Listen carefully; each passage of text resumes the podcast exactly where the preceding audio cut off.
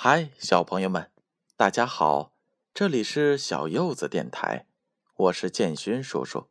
今天建勋叔叔要给大家带来的故事名字叫做《第四只狐狸》。这则故事呢是由丹麦的作家凯尔·布鲁特肯撰写的，绘图者是来自于丹麦的博尔德·博尔森，翻译是来自于中国的杨翠萍。这则故事呢，是由南京师范大学出版社出品的。第四只狐狸。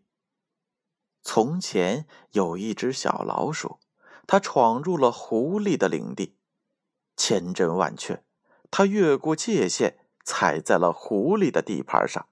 没有人知道究竟是它不得不经过那儿，还是因为它太淘气了。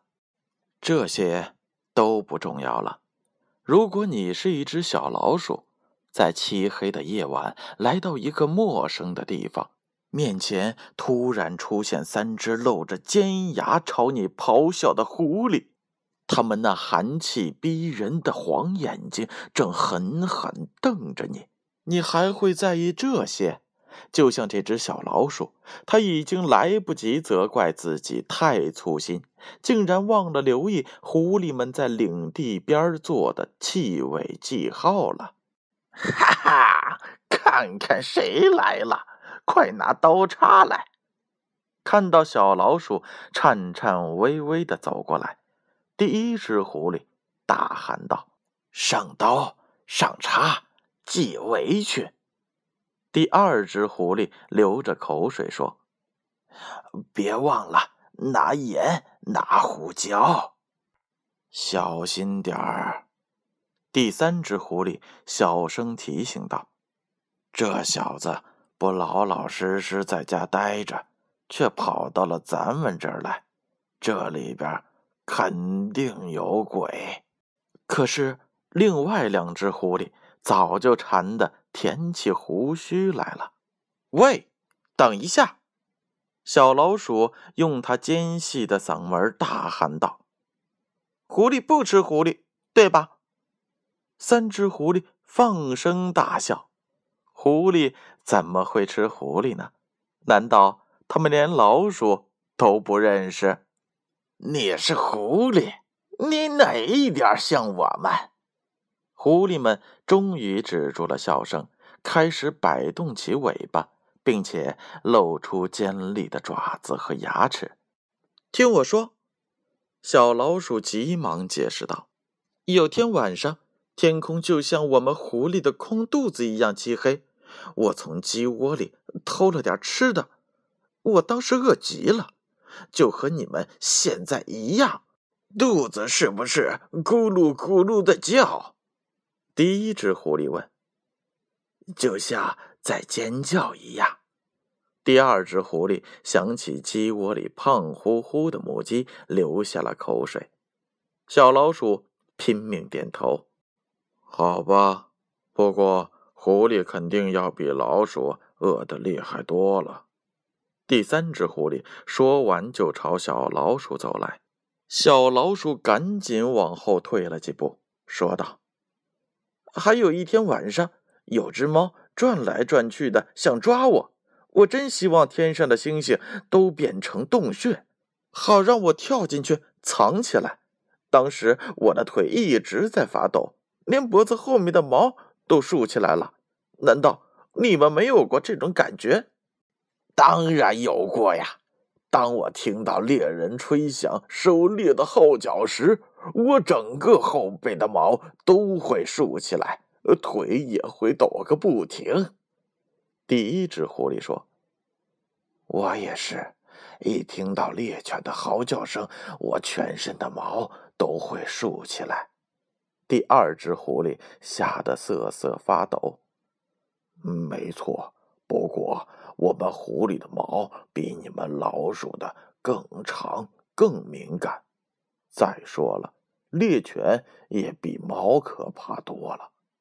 第三只狐狸嘟囔了一句：“还有一次。”小老鼠接着说：“我在垃圾桶里捡到了一个牛肉汉堡。”我开心极了。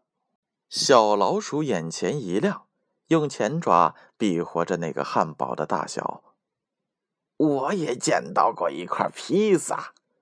第一只狐狸笑着回忆道：“那真是美妙的一天呀！我捡到过差不多一整只烤鸡，大的吃也吃不完，那味道真是棒极了。”第二只狐狸说着说着，口水就滴滴答答的流了下来。这倒是很像狐狸。第三只狐狸说：“只有我们狐狸才能真正体会到这种快乐。”还有一次，小老鼠压低声音说：“我的小表弟不小心跑到了高速公路上，我的心砰的一声沉了下去，就像被猎人的捕兽夹夹住一样疼。”我们可怜的弟弟也有类似的遭遇。第一只狐狸说：“失去他之后的很长一段时间，我的胃里总像装着一块沉甸甸的石头。”唉，是啊，我们可怜的弟弟。第二只狐狸叹了口气。虽然我到处转来转去，可是胃里还是像吃了垃圾桶里的玻璃碴子一样难受。我们的弟弟，第三只狐狸说：“和他俩一样，我的心痛极了，简直无法形容他到底有多痛。”还有一次，我遇到了一只小地鼠。小老鼠的目光变得遥远起来，他叹了口气，回忆道：“它的胡须是那么那么可爱，它的爪子又小又精致，它的皮毛就像丝绸一样光滑柔顺，又像……呃，哎，我简直无法形容。”第一只狐狸眼神朦胧起来。好像它也明白可爱的胡须和丝绸一样的皮毛是什么样的感觉。第二只狐狸的泪水早就在眼眶里打转了，嗓子眼里也像被什么东西堵住了似的。唉，是啊，没有谁能像狐狸一样懂得爱的真谛。只有懂得爱，才算得上是一只真正的狐狸。第三只狐狸感慨万分。天快亮了，狐狸们一动也没动，却感觉自己已经走了很远。小老鼠挨个盯着他们的眼睛说：“我和你们一样饥饿、恐惧、快乐、悲伤。”我也和你们一样陷入了没有希望的爱情里，所以我和你们一样是一只真正的狐狸。就在说和你们一样的时候，小老鼠尖细的嗓音几乎咆哮起来，可是那吱吱的叫声却又显得那么温柔感人。对，你是一只狐狸。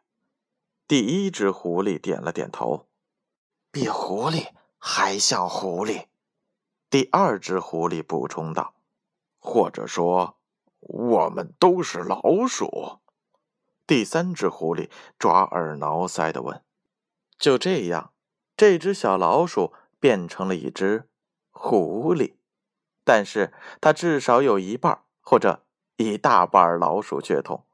不不过呀。”他可不愿意跟你讨论这个话题，特别是当狐狸用怀疑的目光打量着他，嘴里还嘟囔着“刀子、叉子和胡椒”的时候。